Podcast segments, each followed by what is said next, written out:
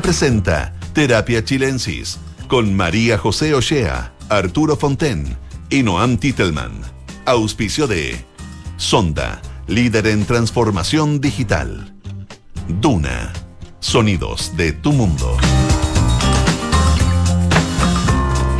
Hola, ¿qué tal? Muy buenas tardes a todos y a todas quienes nos escuchan esta tarde de día martes 25 de octubre aquí en Terapia Chilensis. Como todos los martes estoy con Arturo, por supuesto. ¿Qué tal, Arturo? Muy bien, ¿cómo estás tú? Muy bien, gracias.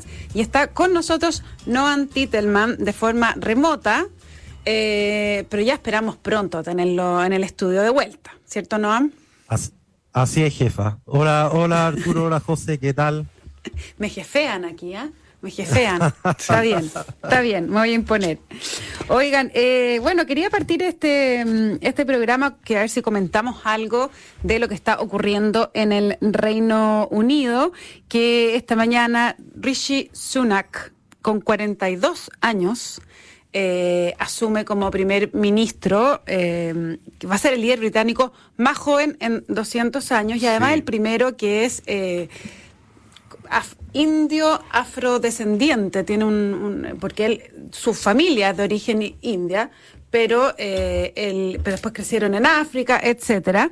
Eh, y bueno, él, él se supone ya prometido que viene básicamente a arreglar el desastre de la fugaz paso, fugaz, más no inocuo, paso de eh, Liz Truss por, eh, por Downing Street. ¿Cierto? Entonces me gustaría que comentáramos un poco cómo ven esto, Noam que viene llegando de vivir allá varios años y Arturo que por supuesto un gran conocedor de la política británica. Abro debate. Bueno, es una larga historia, pero para hacerla bien corta, eh, llegó Liz Truss, eh, luego de ganar a- contra Rishi Sunak en la votación de los militantes de base del Partido Conservador. Básicamente ganó prometiendo bajar los impuestos. Rishi Sunak, que había sido el ministro de Hacienda, dijo si, que, si hacían eso, iba a quedar la tendalada.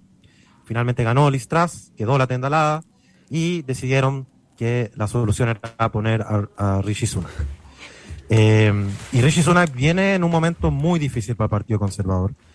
Eh, es un partido conservador que está muy fragmentado, está muy, muy dividido internamente.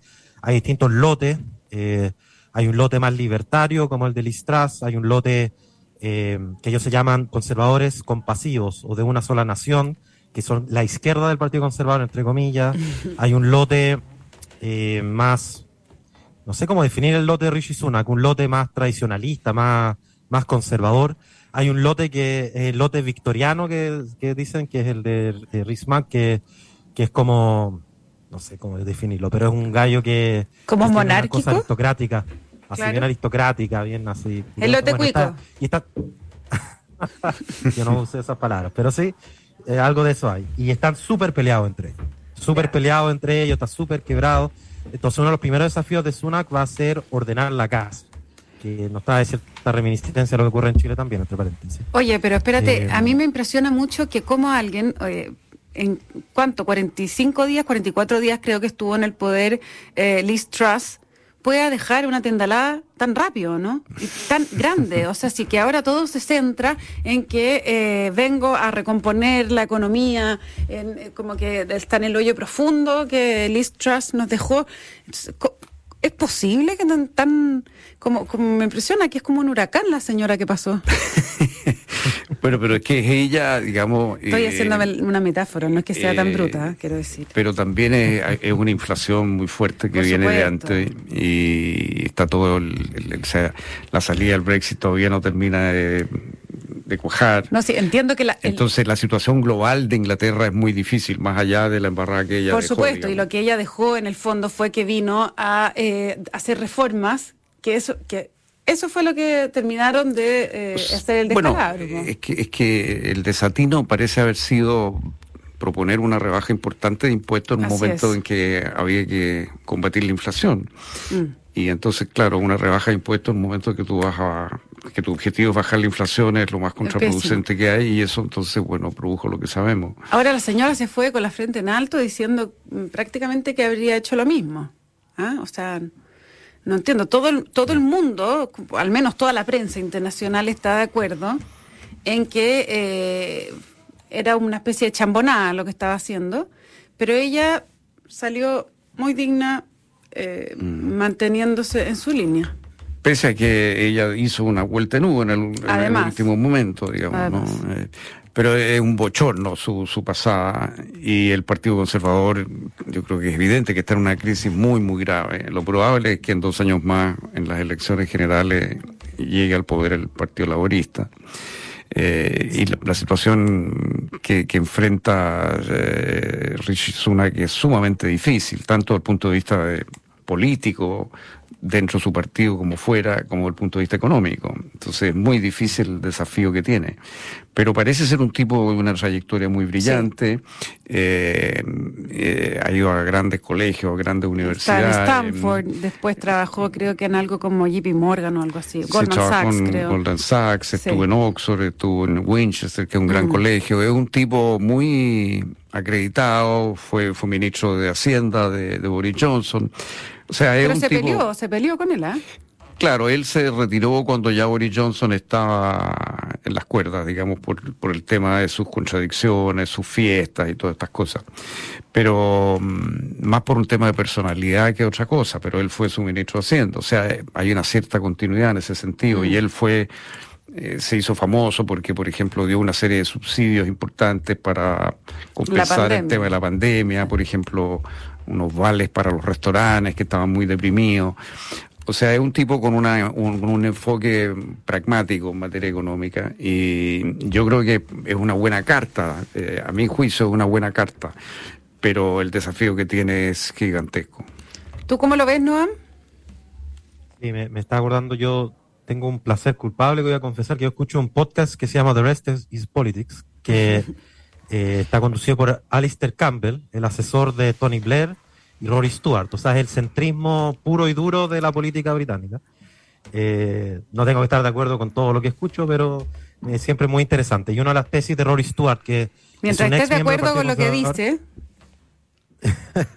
Eh, pero algunas cosas sí estoy de acuerdo. Y Rory Stewart, que es un ex miembro del Partido Conservador, que básicamente lo ha echado Boris Johnson.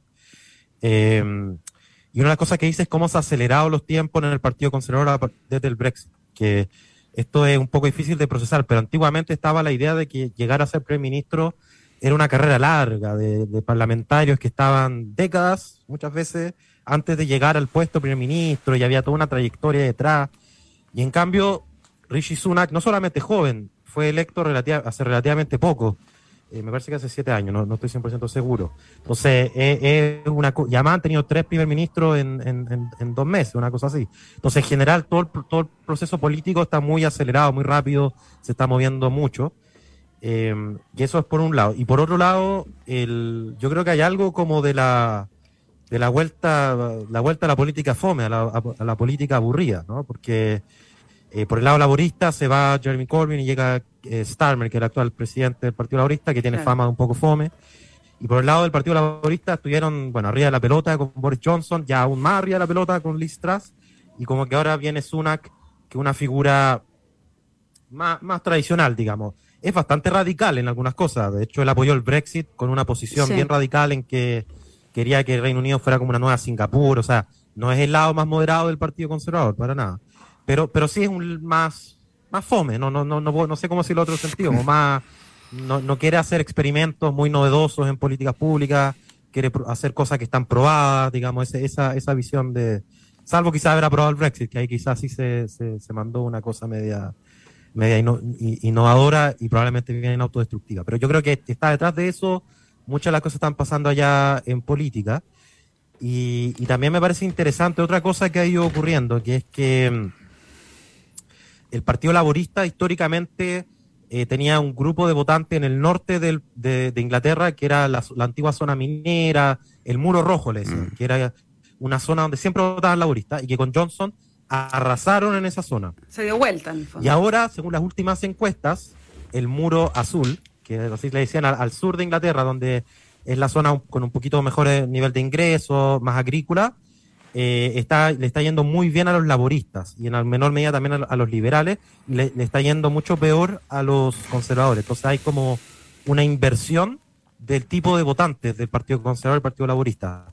Ahora, Sunak, yo veo muy difícil que él pueda mantener esa, esa relación con el, con el norte minero, obrero, que, mm. Johnson logró cautivar de alguna manera. Claro, porque, no tiene la personalidad. la otra, la, otra es que entre él y su esposa tiene más plata que el rey Carlos. Así que son más ricos que el rey de, Así es. De, hecho, la, la, están dentro de las 200 familias más ricas del Reino Unido porque la mujer de Rishi Sunak, que se llama, te lo voy a decir inmediatamente, ¿dónde la vi por acá? Bueno, el padre de ella es riquísimo, fundador de una empresa enorme y entiendo que la fortuna de, de la mujer de Sunak eh, está evaluada en cerca de 900 millones de dólares hoy.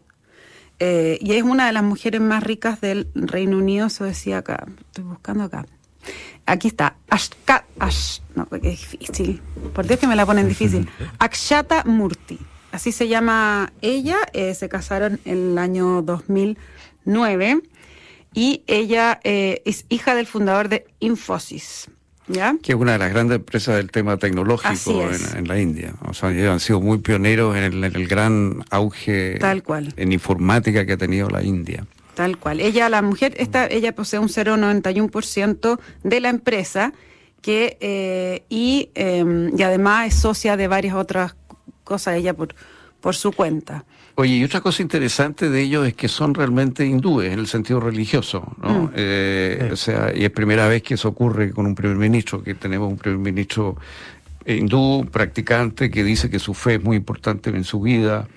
Y, eso también es muy nuevo, ¿no? Eh, ¿Y eso cómo? Eso, no, es baladí, porque de hecho uno de los roles del primer ministro es asesorar al rey en algunos nombramientos eclesiásticos. Y hay una disposición que está prohibido que lo haga el primer ministro si es católico o judío.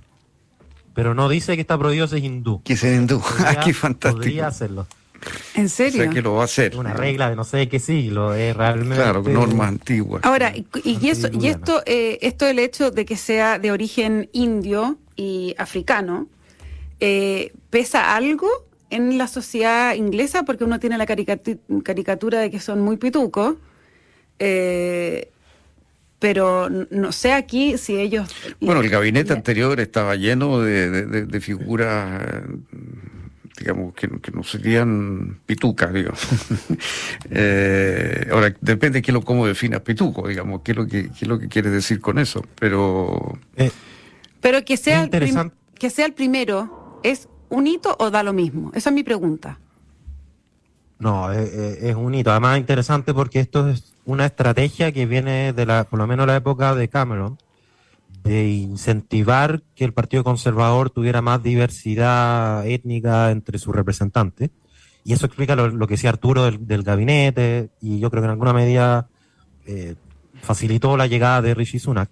Mm. Pero es verdad que la, la inmigración india es la que está más asimilada en Reino Unido de alguna manera. No, eh, la verdad es que ya casi que no, no existen tantas tensiones, en, o sea, las tensiones que hubo en su momento eran bien las migraciones de, Europa, del este de Europa, que en parte fue una de las cosas que empujó hacia el Brexit. Pero en cambio creo que ha habido bastante integración de esas comunidades indias en, Reino Unido.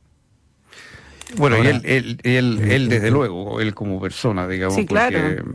Ahora, lo otro que a mí me llama mucho la atención y que ha sido muy criticado por los laboristas es que llega a gobernar Inglaterra una persona por la cual no se ha emitido un voto. Nadie votó por él. Pero nadie, o sea, ni siquiera los parlamentarios.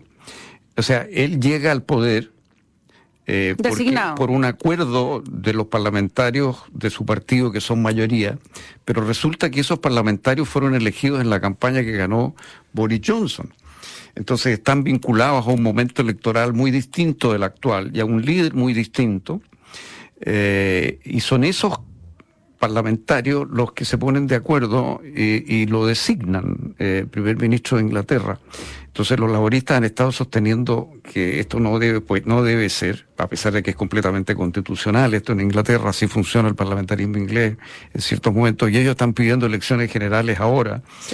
Eh, que por supuesto lo primero que hizo Sunak fue decir que no las iba a ver, porque si las hay hoy, el Partido Conservador pierde como en la guerra. Entonces tiene dos años para recomponer la situación y ahí sí habrá elecciones generales.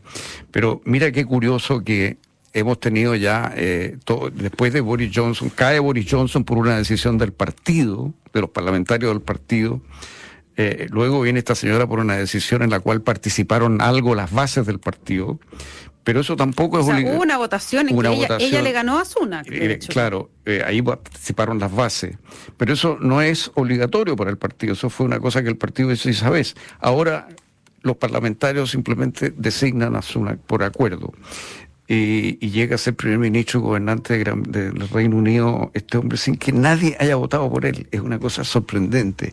Así funciona el sistema parlamentario. Veo que le, te, brillan los ojitos cuando hablamos del sistema parlamentario. Claro, sí, que, que, a mí me llama la atención de que haya eh, habido y todavía haya tantas eh, personas competentes en Chile que crean factible trasladar a Chile una cosa tan peculiar tan vinculada a tradiciones completamente ajenas a nosotros. Si yo no me logro imaginar cómo podría llegar a gobernar Chile una persona que no ha sido votada. votada.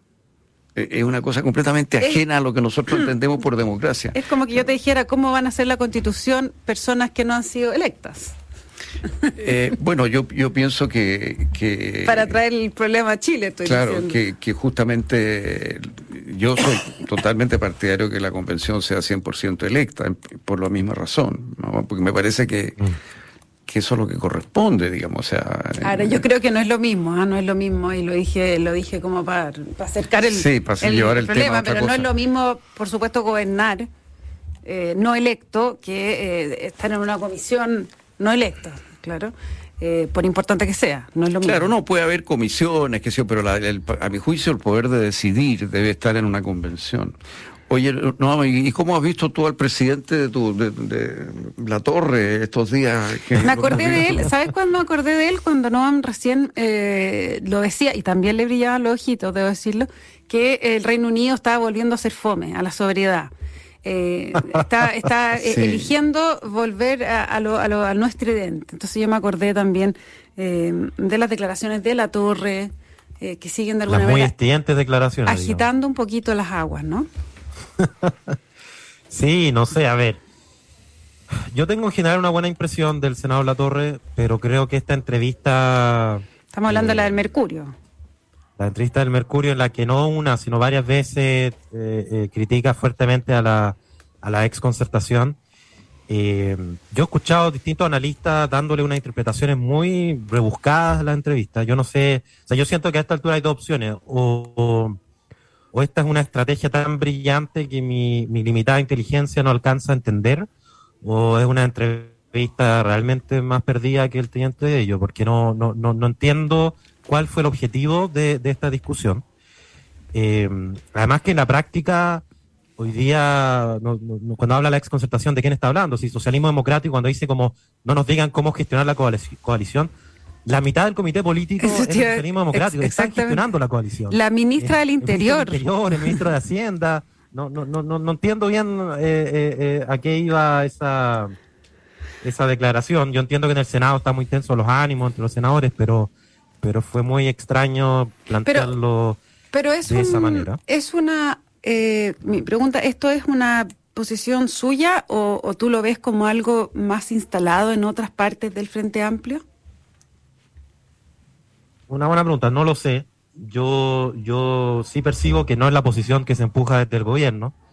Eh, no, claramente. Me, me, parecería terrible que desde el Frente Amplio no se siguiera la, la posición que está empujando el gobierno. De hecho, la ministra Vallejo salió con bastante fuerza a tratar de eh, calmar las aguas.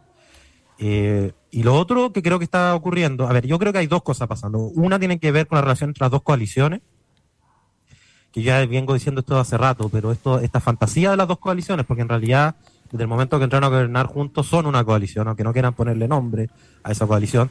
Y ya al colmo de, lo evidente cuando están sentados mitad y mitad en el comité político, seguir negando lo evidente, creo que, bueno, allá, allá ellos, pero me parece que son una coalición. Y esas tensiones que hay que ir resolviendo y que creo que Esto pasa por temas de fondo, por discutir, por ejemplo, eh, cuáles son las prioridades para la agenda legislativa, pero también pasa por temas de forma. Y a mí me llama mucho la atención de que, por ejemplo, después de la votación del TPP-11, más allá de las distintas posiciones que hayan tenido, no hayan intentado hacer un gesto de unidad, porque votaron separados en el Senado, pero que por último se juntaran a comer unas sopaipillas como, como Boric con, con, eh, con Narváez durante la primaria, no sé, algún gesto de unidad, pero son señales súper importantes de ahí para abajo, para toda la militancia, toda la gente que está trabajando en el gobierno. Si todos los ministerios está mezclado, la gente de las dos, de, de las dos coaliciones, entonces me llama la atención que hay poco, hay poca tacto, preocupación, ni hablar de la entrevista del senador Latorre. Pero hay otro tema, que es que ya llevamos al menos tres gobiernos donde terminada la luna de miel, terminan las ganas de ser oficialista. Y, yo creo que también hay algo ahí de, crujir de, la, de los engranajes, de, de, la disposición de la gente a decir que este es nuestro gobierno. Entonces, no sé, preocuparse de que las declaraciones ayuden o no al gobierno, de si es que está claro que el TPP-11 se va a aprobar, como, a ver, esto se sabía hace uno o dos meses, si le servía o no al gobierno mantener esta discusión eh, tan candente hasta ahora, digamos, o si a lo mejor había que, bueno, decir, eh, no se puede ganar todas las peleas, esta es la correlación de fuerza y hay que empujar para adelante el gobierno, como, como esa sensación de lealtad con el gobierno que creo que hay que hay que profundizarla y vamos a ver, hay un cónclave que están organizando desde el gobierno. Eh, sí, creo que va a ser el 3 de noviembre. 3 de noviembre tiene algo de, terapia grupal incluso, no sé, de, para ir como... Eh, Podemos ir nosotros a moderarlo, ¿no? Podemos ir a hacerle la terapia ahí. Es una terapia chilense, quizás, pero, pero, creo que realmente hace falta algo así porque es un desgaste, un desangramiento de capital político que no tiene sentido en un momento tan difícil y, donde obviamente habría que concentrar todo los esfuerzos en, abordar la agenda importante. Seguridad de orden público, inflación, reforma de pensiones y reforma tributaria, digamos, ¿no? Yo creo que a esta altura es más o menos claro que esas deben ser las prioridades y toda la otra chimuchina, guardársela por un rato, aunque sea, creo que sería un acto de lealtad bien importante en este momento. Además que hay, una cosa curiosa, que es que, eh, bueno, el senador, el senador Latorre dice, ustedes, concertacionistas, pecadores, no nos vengan a dar lección, eh, y justamente los dos conceptos que hoy día circulan en, el gobierno eh, están, pero en la genética del gobierno, la nueva mayoría, que son el realismo sin renuncia, ¿ah? eh, y lo otro era la colaboración crítica. ¿Cierto? La colaboración crítica, que es la que Revolución Democrática, el mismo partido de la Torre, decidió estar adentro del gobierno de Bachelet, pero nosotros no somos parte de la coalición, porque colaboramos, pero de forma crítica. Y es una, es una conversación que se ha eh, instalado en algunos eh, partidos más del socialismo democrático, que al revés, dicen como yo eh, con, con dignidad ni a la esquina, entonces ya, colaboración crítica. y por el otro lado está esta idea del realismo sin renuncia, que es decir, ya, ok, bajemos la pelota del piso, como dice Noam, pero no vamos a renunciar a nuestro programa. Y eso está al otro lado. Entonces al final muchachos, la vida circular. es lo que quiero decir. ¿Ah? Oye, puedo decir dos cosas. Que lo primero, esta discusión sobre el programa es tan estéril, porque en realidad un tema de contar los votos que hay y los votos que no hay en el Congreso. Y hoy día está claro que no hay ninguna reforma de proyecto de ley simple que va a poder ser aprobada sin votos de toda la DC, incluyendo Jimena Rincón y Matías Walker al menos un voto de la derecha en el Senado y probablemente el partido de la gente en la Cámara de Diputados. Y, ahí está. Y entonces, ¿qué significa no renunciar o sí renunciar al programa? La pregunta es qué cosas del programa se pueden sacar adelante dada la realidad de los votos que hay en el Congreso. Y el otro punto, han tratado de instalar que el socialismo democrático por alguna razón está como pagando los costos de participar en el gobierno y que y como que habría algún incentivo para salirse yo veo todo lo contrario. Hace rato que los partidos del socialismo democrático no habían estado tan bien. O sea, están al mando de, de las carteras más relevantes del gobierno. Prácticamente todos sus ministros están súper bien evaluados en toda la encuesta. O sea, Carolina Toda acaba de subir 11 puntos en la última cadena. Eh, eh, están, ¿Por qué se van a ir? ¿Por están cansados de que les vaya tan bien? No, no, no entiendo muy bien. Hay como un, falso debate sobre que el socialismo democrático estaría pagando muchos costos estando al gobierno. Al revés los que se están desangrando, a mi, a mi parecer, por una por eh, poco tino y poca, eh, no sé, por poca manejo. conciencia del momento político, es el Frente Amplio. Yo creo que esos son los que han estado perdiendo más capital político Eh, bueno, en, en encuesta académica es claro que Grau y Jackson están bien abajo y Carolina Tobá, Monsalve, Marcel aparecen muy bien evaluados. Entonces, los ministros de la... Yo creo que aquí, aquí el PS ha sido el ganador total de hasta ahora. pero, pero, pero el problema es que la popularidad de Boric está muy abajo y, y eso, eso es un tema bien difícil. Sin duda. Bueno, quedará pendiente el análisis de la popularidad de Boric. Lo podemos conversar mañana con Pablo Ortúzar también y el próximo martes con No Antitelman aquí en el estudio. No Antitelman. Muchas gracias por conversar con nosotros, Arturo, también un placer. Les cuento a todos y todas que la transformación digital de tu negocio nunca estuvo en mejores manos. En Sonda trabajan para que disfrutes tu vida, innovando y desarrollando soluciones tecnológicas que mejoran y agilizan tus operaciones. Conócelas hoy, Sonda Make It Easy. No se vayan de Radio Duna porque a continuación información privilegiada al cierre y luego Sintonía Crónica Epitafios junto a Bárbara Espejo y Rodrigo Santa María. Que estén todos muy bien, que tengan una muy buena noche y nos encontramos mañana con más terapia. Chao. Muy buenas noches. Buenas noches.